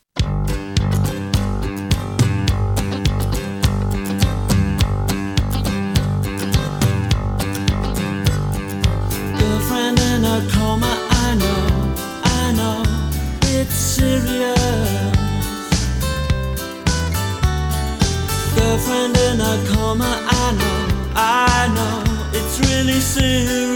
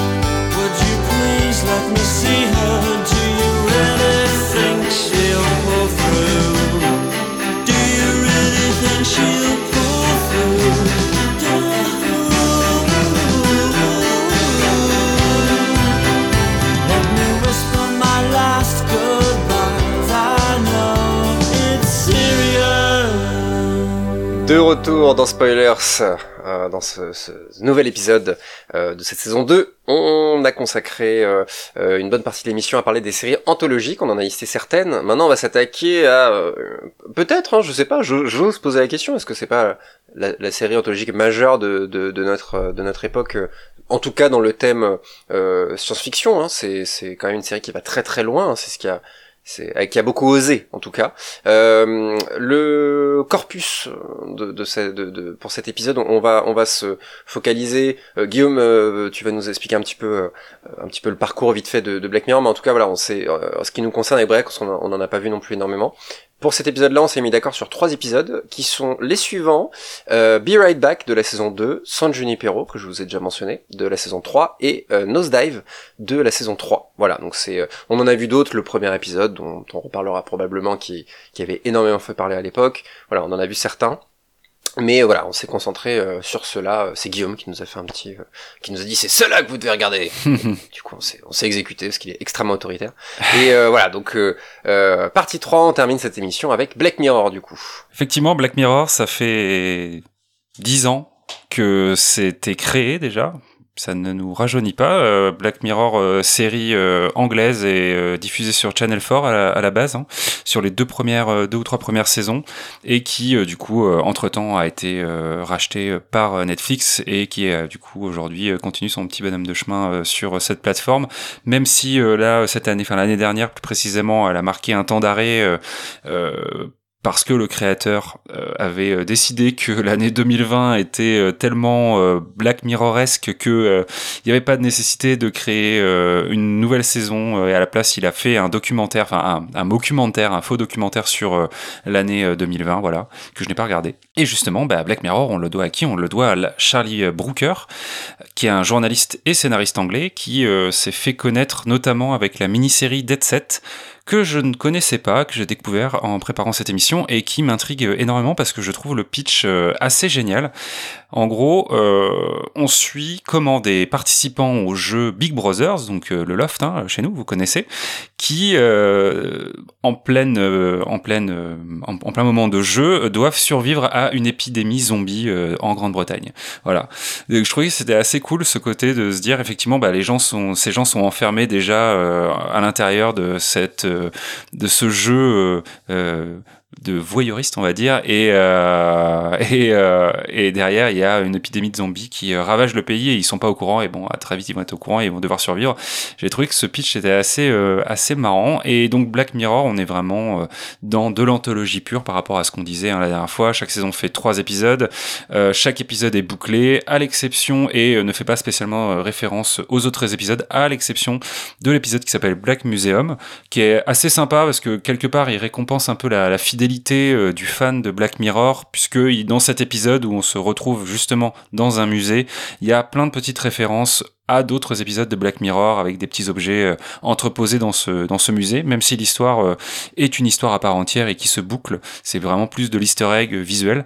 Donc euh, voilà anthologie pure et, euh, et voilà Black Mirror. Je sais pas comment vous vous avez connu cette série. Est-ce que on vous en a parlé? Vous avez découvert ça un petit peu sur le tard Moi, c'est vraiment le premier épisode euh, que j'avais mentionné avec l'histoire du premier ministre anglais qui devait, euh, je sais plus, qui doit se taper un, un cochon, quelque chose comme ça. Je sais plus fait. exactement ce que c'est. Bon, résumé comme ça, c'est horrible, mais euh, bah, l'épisode l'est un peu aussi. Euh, moi, je me souviens que ça avait beaucoup fait parler justement de le côté, comment dire, le, le, le, le pendant de peut-on rire de tout et est-ce qu'on peut est-ce qu'on est-ce qu'on peut tout montrer dans une série etc. Ouais. Je me souviens que ça avait fait quand même pas mal parler. Bah, il y a dix ans, malheureusement, c'est toi qui qui, qui me le rappelle, euh, Guillaume. Euh, ça avait beaucoup fait parler, ça avait du coup bah, forcément euh, euh, donné envie aux gens de voir par eux-mêmes. Et moi, je, je, je- j'avais déjà vu des trucs euh, largement pires que ça, donc. euh, mais c'est vrai que une série de cette notoriété-là, euh, puis c'est, c'est aussi une époque où il y avait quand même beaucoup de séries anglaises qui faisaient beaucoup parler.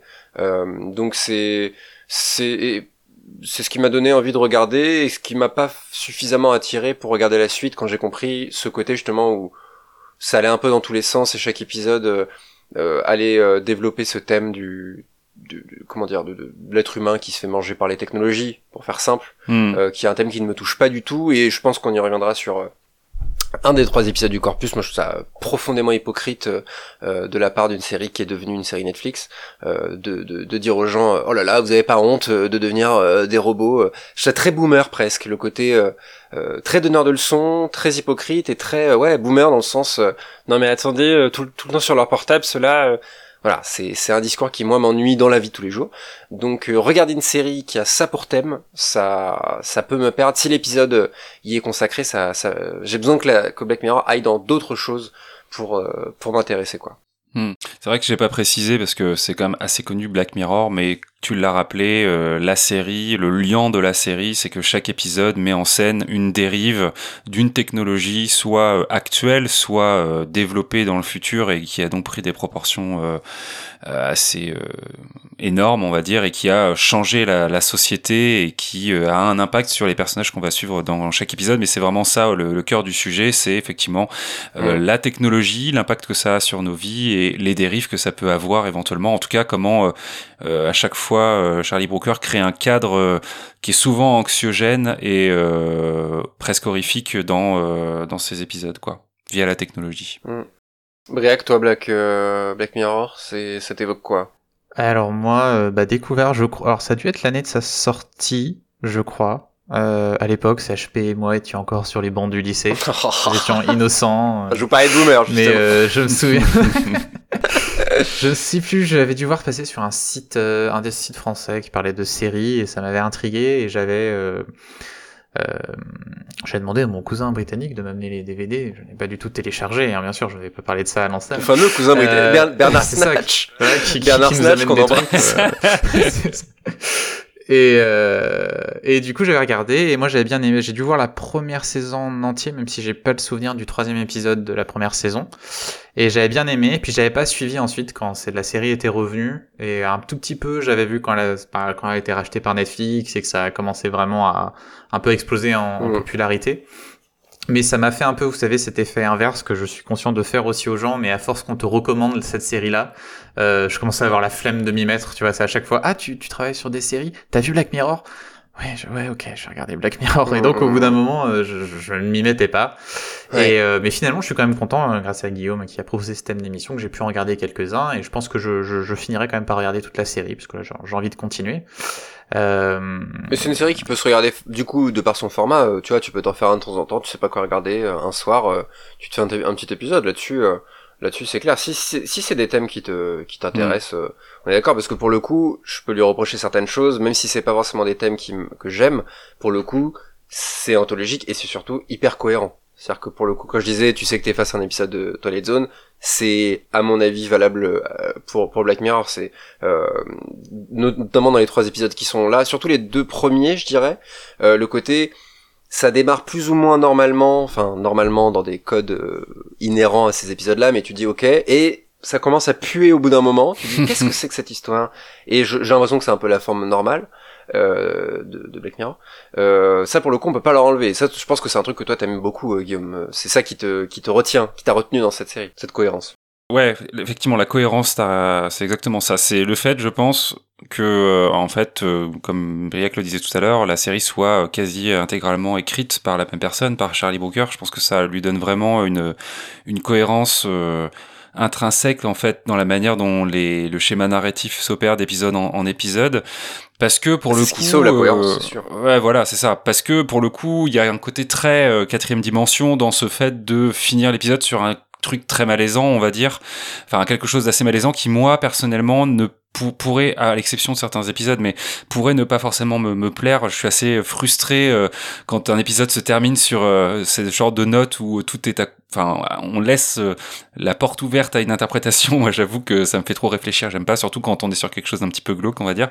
Euh, et je pense que ce qui m'a vraiment retenu, c'est quand même la thématique euh, techno, SF, parce que c'est voilà, c'est vraiment c'est ce que j'aime euh, en termes de, de thématique. Euh, Il y a un site que j'adore, euh, un site français qui s'appelle Ouzbek Erika, par exemple. C'est euh, Black Mirror euh, du quotidien, on va dire. Je le cite là. Allez, allez le voir, ceux qui nous écoutent, parce que c'est un site Ah, qui va vraiment. euh, c'est un, un magazine papier à l'origine qui est maintenant un site, peut-être toujours un magazine papier, mais qui Ouzbek parle de ces Ouzbek Erika, ouais, euh, qui va parler de ces thématiques et de l'évolution des technologies, on va dire, dans nos vies, euh, voilà, euh, au quotidien. Et Black Mirror fait vraiment ce truc-là de parler de, de réseaux sociaux, du web, d'intelligence artificielle, euh, de la télévision, enfin de la publicité plus exactement. Euh, et c'est ça qui euh, du jeu vidéo, voilà, et c'est ça qui m'a attrapé parce que c'est vraiment des thèmes très proches de ma sphère professionnelle déjà, et donc à l'époque, moi, quand j'ai découvert la série.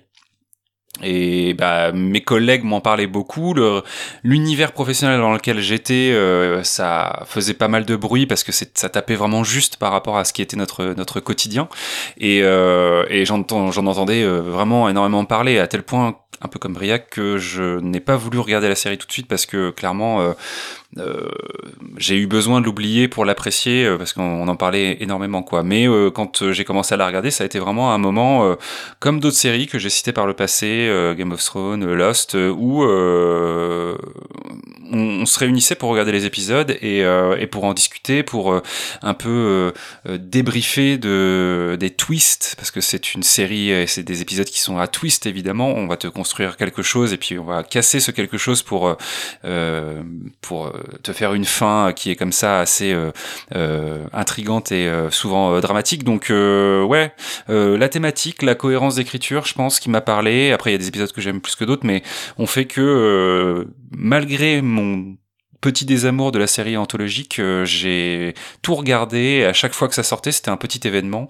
Euh, et d'ailleurs, petite rectification, il y a que dans la saison 3, que dans la saison 1, pardon, qui a trois épisodes, et très vite le nombre d'épisodes a augmenté, parce qu'aujourd'hui, euh, je crois qu'on en est plutôt à entre 4 et 6 épisodes par, par saison, hormis la toute dernière. Mais euh, donc, il y a y beaucoup plus d'épisodes qui, une fois qu'ils sont passés sur Netflix, ils ont vraiment commencé à, à pouvoir développer le truc, quoi. Mais, euh, mais donc voilà, ouais, je pense que le thème m'a vraiment clairement. Hmm. Ouais, bah moi c'est l'inverse hein, du coup. C'est pourtant Oui, j'adore la tech. qui est Je suis fendu de tech. Euh, mais euh, ouais, c'est ce que je disais sur le côté hypocrisie. euh, donc là, le l'épisode chute libre, euh, Nosedive, c'est sera la- l'apothéose. Euh, Heureusement que tu l'as mis en troisième position dans la liste que tu nous avais donnée, parce que si j'avais commencé par lui, j'aurais été encore plus aigri. Euh, et les, les deux épisodes d'avant, euh, j'ai trouvé intéressant parce que tu vois, tu dis souvent que ça termine mal et tout. Et je, je, je... est-ce que Be Right Back finit vraiment mal En fait, je, c'est, en 2021 quand tu vois ça c'est hyper étrange mais je pense que il faut prendre du recul aussi sur ce que sur ce que ça montre et faut pas oublier que à l'heure actuelle il y a des gens qui sont mariés avec des voitures et qui sont euh, euh, qui, qui des, des, japonais qui vivent au jour le jour euh, plusieurs années avec une poupée gonflable. Et il y a aucune euh, aucun jugement dans ce que je suis en train de dire c'est c'est c'est factuel. Et et je, dans ce que ça raconte est-ce qu'on spoil ou pas cet épisode je sais pas je vais essayer de rester flou mais euh, ça parle du deuil et je trouve que c'est une très belle manière de parler du deuil et comment est-ce qu'on l'avenir pourrait nous permettre de pallier à cette douleur là Mm, mm. ou justement de l'embrasser et d'en faire un truc assez nocif Pour le coup, très belle question. Euh, San Junipero aussi, est-ce que la fin est triste? Non, c'est plutôt un presque un happy end en fait. C'est un happy end mais aigre. Enfin, Mm. On sait pas trop quoi penser. Et là, c'est brillant. Là, oui. Euh, mais alors, euh, Nosedive, euh, non. Ce que je vous disais, c'est, je sais plus si j'ai ça en antenne tout à l'heure, mais c'est, c'est, je trouve ça fou qu'une série Netflix en 2021 qui est regardée par des millions de spectateurs et spectatrices dise euh, faites gaffe aux nouvelles technologies euh, parce que ça va vous déshumaniser. Le, le principe de Netflix, Netflix, la, la, marque, le, le site internet. Et là, je m'énerve. Et là, j'ai pas peur. non, mais je veux dire, leur, leur, leur stratégie commerciale, c'est de vous faire rester le plus longtemps possible sur leur plateforme. C'est pas, ils se disent pas, euh, oh là là, euh, nous, euh, on veut racheter les droits euh, des films de Godard parce que c'est, non, ils veulent se rendre irréprochables et ils veulent que vous passiez le plus de temps possible et que vous en passiez le moins sur d'autres sites. Comment vous pouvez dire que derrière c'est euh, militant? Moi, c'est des termes que j'ai entendus, que Black Mirror c'est fait pour réveiller les consciences, etc. C'est une série Netflix. C'est c'est c'est comme euh, euh, quand on me disait The Big Short, c'est un film militant euh, euh, parce que ça dénonce le capitalisme euh, et la bourse. Non, arrêtez. C'est produit par Brad Pitt. Universal, faut arrêter de avec, avec ce genre de choses. Donc moi je préfère des épisodes qui vont me raconter quelque chose, qui vont me questionner moi CHP devant mon écran sur des trucs que peut-être je vivrais, hein, parce que Be Right Back euh, c'est quelque chose qui me paraît plausible, euh, mais mais voilà peut-être un peu un peu moins encensé et puis ça donne vachement de grain à moudre à tous ceux qui sont euh, je sais pas comment on dit, c'est un te- techno-sceptique euh, sur des trucs là. Je pense qu'il y a plein de choses sur le le côté liberticide de ces technologies-là. Je suis complètement d'accord, mais parfois je trouve ça un peu facile, quoi. Le côté euh, euh, Mm. on va se juger les uns les autres, c'est un truc qui existe déjà en 2021. C'est pas futuriste ce que ça raconte, euh, et même pas euh, métaphoriquement, pas symboliquement. C'est vraiment quelque chose qui qui existe et qui qui, qui va prendre de plus en plus de part. Mais vraiment dire que c'est révolutionnaire, etc. Moi, j'ai j'ai beaucoup de mal euh, euh, avec ce avec ce genre de choses, quoi. Donc je préfère euh, me, me- me- des choses qui vont me donner une certaine idée du futur et, et, et je suis déjà saoulé dans 20 ans quand un peu ce qu'il y a avec les Simpsons vous savez où il se passe un truc on dit les Simpsons l'ont- le, le- en Oui. avaient parlé. Euh, c'est- je fais ce parallèle là mais juste sur le fait de je, je vois déjà quand effectivement Briac et moi on va se noter euh, quand on va euh, aller noter notre boulangère etc et que cette note là va définir notre place dans la société et qu'on dira euh, Black Mirror nous avait mis en garde. Black Mirror ne nous met pas en garde. Black Mirror c'est Charlie Brooker qui est quelqu'un d'extrêmement créatif et d'ex- d'extrêmement talentueux pour euh, imaginer les choses de l'avenir mais euh, mais je, je refuse de dire que il y a euh, quoi que ce soit de vous voyez ce que je veux dire de, de militant euh, Mm. de pro blanc quoi. C'est c'est c'est un discours qui moi m'énerve beaucoup sur euh, sur cette série là quoi. Prenez-la pour ce qu'elle vous propose et puis euh, voilà c'est c'est- de toute façon euh, on est foutu quoi. Je pense pas effectivement que Charlie Brooker ait pour euh, mission de euh, mettre en garde qui que ce soit ou ait un rôle de, de militant. Euh, je pense que c'est plutôt quelqu'un qui euh, va prendre dans euh, l'aspect technologique euh, des ficelles narratives et euh, scénaristiques pour euh, créer la peur, créer l'étrangeté, créer le twist, etc. Comme d'autres l'ont fait avec les extraterrestres, avec le fantastique, avec Mm. la magie et tout ça. Lui, il a eu cette intelligence de se dire est-ce qu'aujourd'hui, finalement, la technologie, euh, c'est pas euh, cet un truc que tout le monde utilise au quotidien, mais que personne ne connaît vraiment et que personne ne, dont personne ne peut vraiment euh, mesurer, on va dire, euh, l'impact que ça va avoir. Et du coup, ce côté presque mystérieux et euh, et oui magique en fait de la technologie est comme un ressort narratif. Mais je pense pas euh, que lui-même effectivement puisse, euh, enfin, dise que un peu comme justement Dead Set quoi il prend il prend un, un- mais je suis d'accord avec toi par contre sur tout le reste de ce que tu as dit hein. non mais euh, parce que c'est peut-être une précision j'ai peut-être été maladroit dans ce que j'ai dit je ne dis pas que c'est Charlie Brooker qui Ouais, ouais, dit ouais. qui fait ça lui il écrit des épisodes et puis euh, mais par contre c'est quelque chose qu'on entend enfin que moi j'entends en interprétation quoi Voilà, de dire ah là là, euh, c'est ba- mais même moi j'ai euh, je fais un petit clin d'œil à un podcast que j'adore, c'est le Floodcast. Euh, ils avaient ce running gag de- de dire attends c'est Black Mirror, attends quoi Euh, Ça c'est Black Mirror, c'est Black Mirror. Ils ont arrêté parce que eux-mêmes cette blague les, a- les a saoulés. Mais euh, mais cette blague qui existe et le fait qu'on en rigole de cette manière révèle ce ce côté euh, voilà c'est c'est comme on, on l'avait fait avec euh, 1984, je pense à une époque, on disait oh regardez c'est voilà c'est Mm. c'est c'est pas quelque chose qui- qu'il faut mettre dans, dans une série, c'est peut-être pas son ambition finalement. Briac. Bah moi je suis, je suis d'accord euh, effectivement avec ça. Après je crois qu'en fait aussi Black Mirror, comme c'est une série qui a été assez populaire notamment en France, euh, parce que justement ce, ce, ce coup de ces Black Mirror, vous prenez, vous allez sur Facebook, vous regardez un article sur la technologie, vous regardez les Mhm. commentaires, vous aurez au moins un type qui va dire putain c'est vraiment un épisode de Black Mirror. Mm, mm. Euh, je pense qu'aussi ça a été euh, la première, enfin il y a des personnes qui ne regardent pas forcément beaucoup de science-fiction ou d'anticipation qui ont regardé Black Mirror et donc qui sont exposés à ces genres-là Mhm. et aux questions qu'ils posent que beaucoup de questions posées par Black Mirror ne sont pas du tout nouvelles dans le cadre de la science-fiction, c'est juste que il va planter des univers assez réalistes et partir d'objets qu'on a nous maintenant, donc ça va paraître vraiment actuel, mais c'est des, des enjeux connus. Après, moi, j'avais pas forcément sur Nosedive le problème que t'as toi, euh, Charles, avec euh, Netflix, parce que moi, je considère que c'est un épisode qui parle quand même plutôt des réseaux sociaux et que c'est Netflix n'est pas un réseau social, donc je comprends ce que tu veux dire, mais moi, ça me gêne pas sur ce point-là. Ce qui Ça rejoint l'idée quand même. ou je vois ce que tu veux dire, mais moi ce qui m'embête plus, c'est que dans la plupart des épisodes que j'ai vus, mais après Guillaume tu pourras nuancer, mais euh, il y a ce côté euh, justement dans la manière dont ils abordent la technologie et le côté dérive technologique, c'est de pas toujours montrer un, un autre côté. Alors là, ça, ça me fait un peu mentir parce que San Johnny Perro ça l'est et dans une certaine manière Be Right Back aussi. Mais par exemple là sur les réseaux sociaux, euh, on reste sur ce côté donc la manière dont les gens se jugent, se définissent, donc on va arriver à la création de nouvelles castes, etc.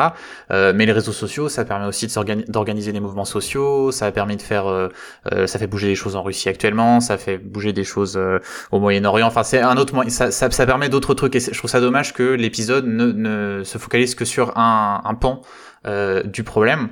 Et d'ailleurs, justement, ce qui est paradoxal, c'est que il est, je trouve, en même temps trop long. Euh, j'ai comme toi Charles, je trouve que tu vois, il dure une heure, je crois, celui-là. Et c'est carrément un épisode pour moi qui pouvait durer 40 minutes. Et j'ai l'impression qu'il y a un petit peu de redondance au bout d'un moment. Peut-être une durée qui est imposée, je sais pas, j'ai pas vu assez d'épisodes, mais Peut-être, je sais pas, mais je trouve que et, et même chose pour Be Right Back. euh, Moi, genre, il aurait pu durer 20 minutes et il était impeccable. Et là, pareil, j'ai trouvé que les, les 40 minutes euh, s'étiraient un petit peu. Et ça aurait serait sympa. Après, je pense que, comme tu dis, il y a sûrement des durées contractuelles. Ils doivent fournir à Netflix euh, telle durée, tant d'épisodes, et puis ils se démerdent comme ils peuvent. Euh, mais j'aimerais bien voir cette série, peut-être s'ils écrivaient leur script et laisser le script prendre la taille qu'il doit, qu'il doit prendre, quoi, la durée qu'il qu'il doit prendre, sans forcément en dicter une dessus- par-dessus. je pense que alors bien Right Back euh, pour le coup, je suis pas tout à fait d'accord parce que je pense que de je... attendez, je retrouve mon français, je vous explique. Euh, de de de parce que de par ce que ça raconte par rapport au deuil et l'ennui et et le temps qui paraît plus long, etc. Pour le coup, je me demande si c'est pas voulu, qu'il y a un peu cette longueur et cette lenteur, le côté, euh, tu vois, le quotidien, le vide, euh, quelqu'un qui n'est plus là, etc. Pour le coup, je trouve ça, je trouve ça plutôt bien. Euh, et et euh, on parlait du, du happy end aussi, euh, euh, de tout ça. euh, Je, je- ça, pour le coup, je trouve que c'est une manière très intelligente de nous poser la question. Je veux dire, euh, ça, en gros, le, le- euh, comment ça s'appelle San Junipero parle de l'euthanasie. On va faire très très simple, schématiser au max. De la fin de vie, ouais. Euh, fin de vie, oui, mais même du coup, euh, même euh, nouvelle mort. Enfin bref, je vais arrêter d'être flou, c'est énervant. Mais euh, c'est une question, franchement, moi qui ai peur de la mort notamment, je me dis, bah, c'est quand même pas si mal leur truc au final. Enfin, en tout cas, c'est rassurant, tu vois, Mm. ça, euh, pour quelqu'un comme moi qui est, tu vois, donc ça m'a questionné moi CHP. Donc là, oui, là, euh, là, vous m'avez. Le, le reste, et malheureusement, j'ai peur que beaucoup d'épisodes soient plus comme comme euh, chute libre que comme euh, que comme les autres malheureusement Ce qui est intéressant, euh, effectivement, je pense que euh, pour répondre un peu à, ta question entre guillemets, Briac, euh, il y a des épisodes qui sont un peu plus euh, peut-être positifs, on va dire, dans le traitement de la technologie, euh, et qui montrent autre chose que ce à quoi on peut s'attendre, on va dire. Je pense notamment à un épisode de la dernière saison où euh, euh, on... c'est une histoire de, de deux amis qui se retrouvent sur un jeu vidéo et euh, il va y avoir effectivement, bah, celui-là tu l'as vu en plus, euh, tout une, un questionnement, on va dire, sur euh, la- les relations que tu peux tisser dans un univers virtuel, le- la question du genre aussi que tu peux avoir dans un univers virtuel, etc. Euh, et on est dans quelque chose qui, euh, certes, s'il est un petit peu contrarié, est plutôt positif. Mais euh, en fait, quand tu poses cette question, je pense que ça rejoint le, la raison pour laquelle euh, Black Mirror est devenu euh, une série euh, très euh, populaire au final. Euh, un petit peu comme peut-être Game of Thrones ou euh, The Walking Dead, il y a des séries comme ça qui sont ouvertement euh, fantastiques, euh, de genre, et qui sont très populaires. Et on peut presque se poser la question, mais euh, comment ça se fait, tu vois C'est bizarre. Il y a des gens qui ne regardent pas du tout ce genre de série, et pourtant elles sont accros à, à cette série-là. Et peut-être justement parce que Charlie Brooker traite les angoisses qu'on a liées à la technologie de manière très telle qu'on s'y attend en fait. C'est-à-dire que c'est, il le prend pas à l'envers, quoi. Il dit vraiment, bah voilà ce qui pourrait se passer. Euh, oui, euh, dans Be Right Back, c'est quelqu'un qui effectivement doit faire face au deuil de son petit ami et qui va se réfugier dans les réseaux sociaux euh, pour retrouver cette personne. Il y a pas, il y a pas, il y a, rien de très incroyable dans le traitement de cette matière-là, effectivement. Et peut-être que c'est ça ce que les gens ont apprécié, le côté très compréhensible peut-être de, de ça en se disant tu vois j'imagine bien effectivement monsieur et madame tout le monde avec tout le respect que je leur dois euh, à la fin d'un épisode de Black Mirror euh, se regarder se dire euh, ah oui c'est vrai hein, ça pourrait se passer comme ça hein. et peut-être c'est ça aussi qui a fait le succès de, de la série quoi je sais pas Ouais, mais moi je vais faire un parallèle parce que, excuse-moi, juste je rebondis là-dessus parce que ça fait penser à un truc que, que j'avais noté. Euh, si vous voulez voir euh, globalement une, relation entre deux personnes euh, par les réseaux sociaux et par tout ça et par nos technologies actuelles de manière bien plus brillante, regardez Her, le film de Spike Jones, qui parle, alors pas, ça parle pas du deuil, euh, encore que, mais ça parle de d'une relation qui naît. euh, en gros, c'est l'histoire d'un homme qui tombe amoureux d'une de Siri, d'une intelligence artificielle, et c'est un film qui moi m'a vraiment marqué et justement qui m'a beaucoup questionné. Genre, est-ce que est-ce que c'est de l'amour ce film-là? Est-ce que est-ce qu'ils sont amoureux? Oui, enfin oui, mais non, parce que parce que parce que non et parce que oui et, et, et tout est ce côté futuriste, ce côté questionnement est ultra intéressant et c'est un film qui parle vraiment de l'amour et euh, donc je trouve ça euh, je vous, je vous conseillerais mille fois plus Her de regarder Her qui dure euh, une heure et demie deux heures que euh, que Be Right Back parce que tout ce que fait euh, euh, Be Right Back Her le fait beaucoup mieux et et avec enfin avec beaucoup de choses en plus quoi. Donc si c'est vraiment le deuil pour Be Right Back ok mais pour ce que ça questionne sur le reste je trouve ça beaucoup plus pertinent dans Her Ouais, mais euh, pour continuer, parce qu'après là, ju- juste j'étais un peu mitigé, mais je veux aussi dire de quand même une qualité que j'ai trouvé dans les épisodes que, que j'ai pu voir, c'est que je trouve que c'est quand même bien écrit.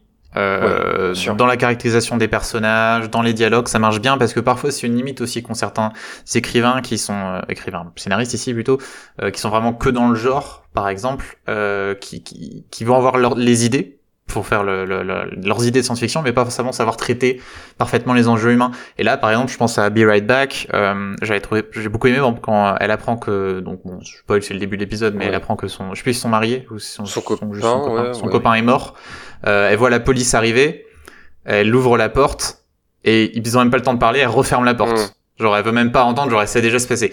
C'est tout simple, mais c'est une jolie idée, tu vois, de mise en scène. Et pour montrer une scène qu'on a vue mille fois, c'est- simple, mais c'est bien fait. Mm. Et c'est des petites choses comme ça que tu as pas forcément dans, euh, justement, des séries qui vont aborder ce thème de science-fiction en se concentrant juste sur l'aspect anticipation. Et là, t'as cette petite touche personnelle que j'aime bien.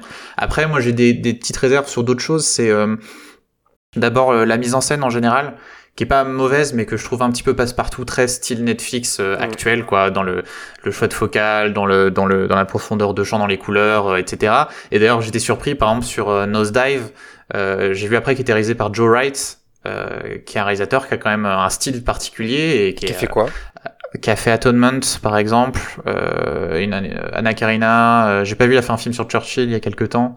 Ok. Euh, et qui est un gars bah, qui, a, qui a fait genre qui fait des beaux beaux plans séquences, qui a une certaine exigence euh, visuelle et que là genre, vraiment je j'aurais pas pu le dire quoi. J'ai vu après coup et c'est pas du tout Mm. l'épisode m'a pas marqué là-dessus.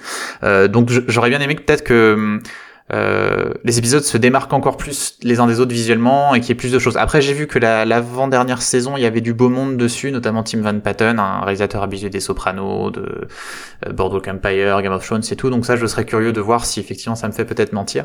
Et le dernier truc, pour relier euh, avec nos discussions de tout à l'heure et pour marquer mon amour du feuilletonnant, d'ailleurs même ju- jusque dans nos discussions, c'est que j'ai pas arrêté de me dire devant ces épisodes, en fait j'aimerais bien que ce soit plus long, que ce soit plusieurs épisodes sur ce thème-là. euh, San Junipero, moi je voudrais voir d'avoir euh, toute une saison de série sur ce monde-là et un truc où les gens se barrent dans ces univers virtuels, soit après leur mort, soit pendant leur vie.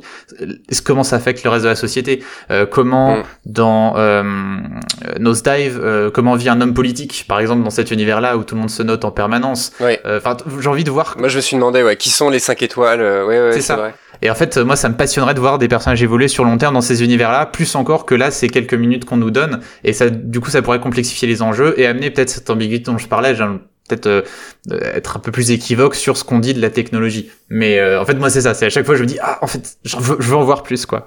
Ah, c'est marrant, ouais. Moi, pour moi, c'est presque une qualité, parce que du coup, c'est à toi de t'imaginer, tu vois. Qu'est-ce que tout ça implique? Pour le coup, je, suis moins dur euh, sur ce point, parce que, tu vois, sur euh, sur San Junipero, ça pose des questions euh, scientifiques euh, concrètes, mais du coup, ouais, dans la société, tout ça... Enfin, ça, pour le coup, j'aime bien que, dans ce que ça raconte, ça laisse aussi, bah, évidemment, le spectateur et spectatrice se, se questionner eux-mêmes, mais et imaginer euh, qu'est-ce que c'est du coup dans le reste de la société euh, tu vois ça pour le coup c'est un truc qui est plutôt bien fait et, et je reviens aussi sur ça parce que si je suis aussi dur en- envers cette série c'est que c'est presque euh, le défaut de ses qualités parce que du coup c'est bien joué euh, Be Right Back euh, Don Gleason un, un acteur que j'aime beaucoup Ellie Whiteley je crois si je me trompe pas Mhm. euh, c'est très bons acteurs. En fait c'est tu vois c'est des questions qu'on a oui dans tous les épisodes que j'ai vus c'était bien joué.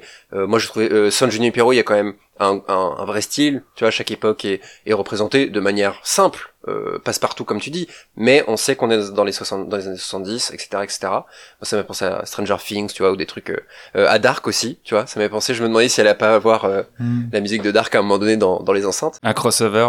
c'est ça, ça aurait été fou. T'as t'as Jonas qui passe derrière. Bref.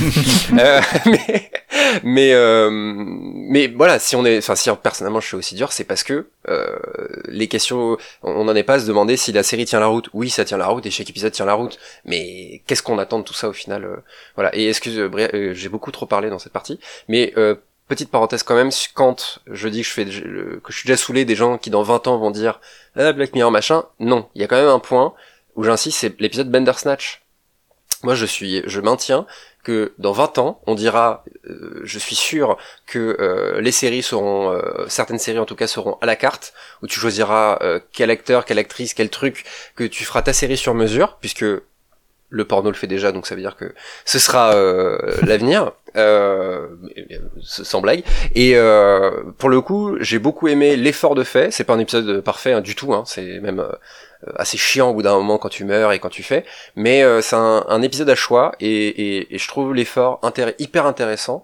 Et, comme c'est mauvais, c'est une preuve de plus que c'est un truc qui va être amélioré et qui peut-être est l'avenir euh, sur euh, l'avenir des séries quoi. Les séries à la carte euh, où tu choisis ton début, ton milieu et ta fin et, et voilà un mix entre jeux vidéo et, et séries quoi. Voilà. Oui, peut-être rappeler rapidement que effectivement c'est un épisode spécial de Black Mirror dans lequel on peut choisir euh, euh, l'histoire que vit le héros euh, qui est en train de créer un jeu vidéo et il y a énormément d'embranchements, il y a énormément de fins et, du coup on peut sur notre télévision avec notre télécommande bah, interagir et créer sa propre histoire, ce qui est un format que Netflix essaye de développer un petit peu et qui avec Bandersnatch avait été une des premières, je pense, euh, itérations de ce nouveau euh, format. Ouais. Pour que vous puissiez passer le plus de temps possible sur la plateforme.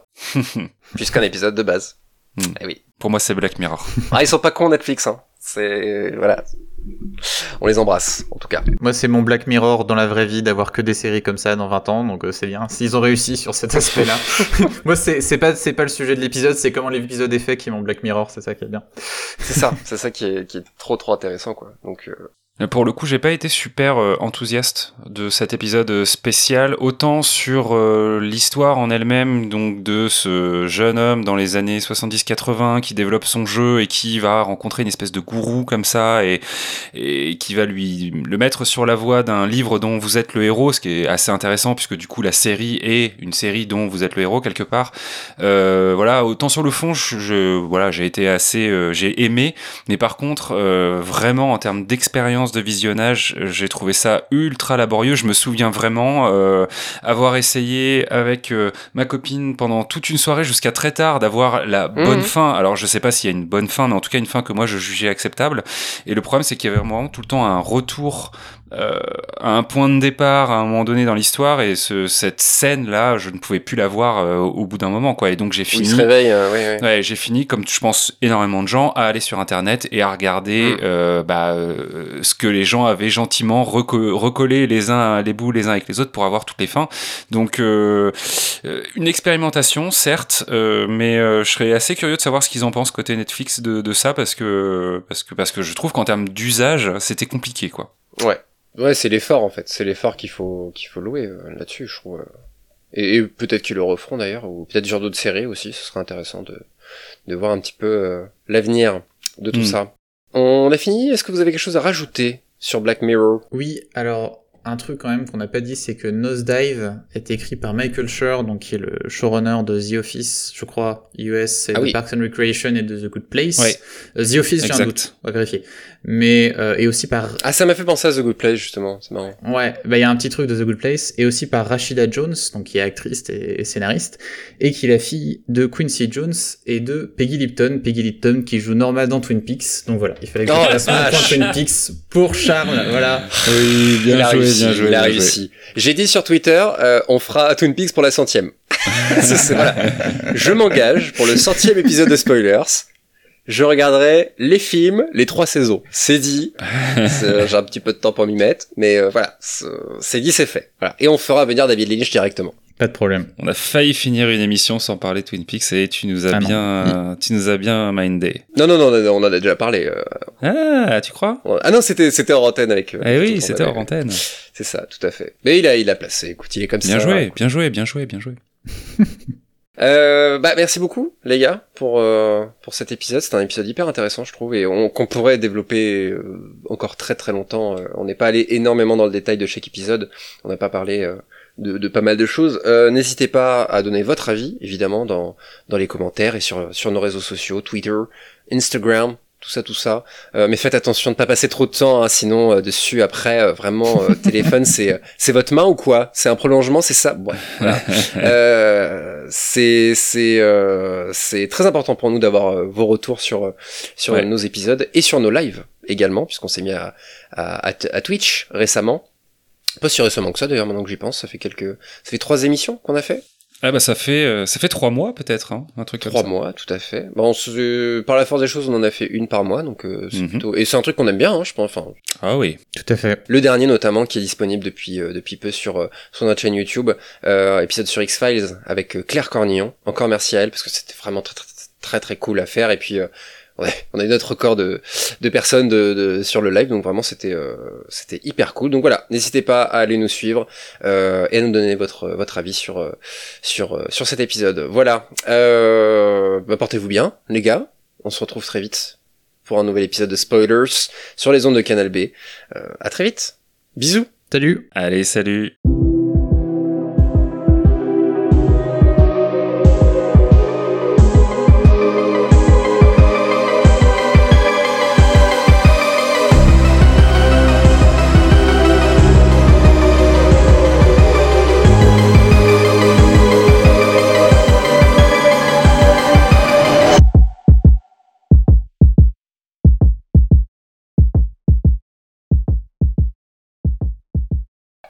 Attendez, mon chat n'avait pas récupéré sa croquette.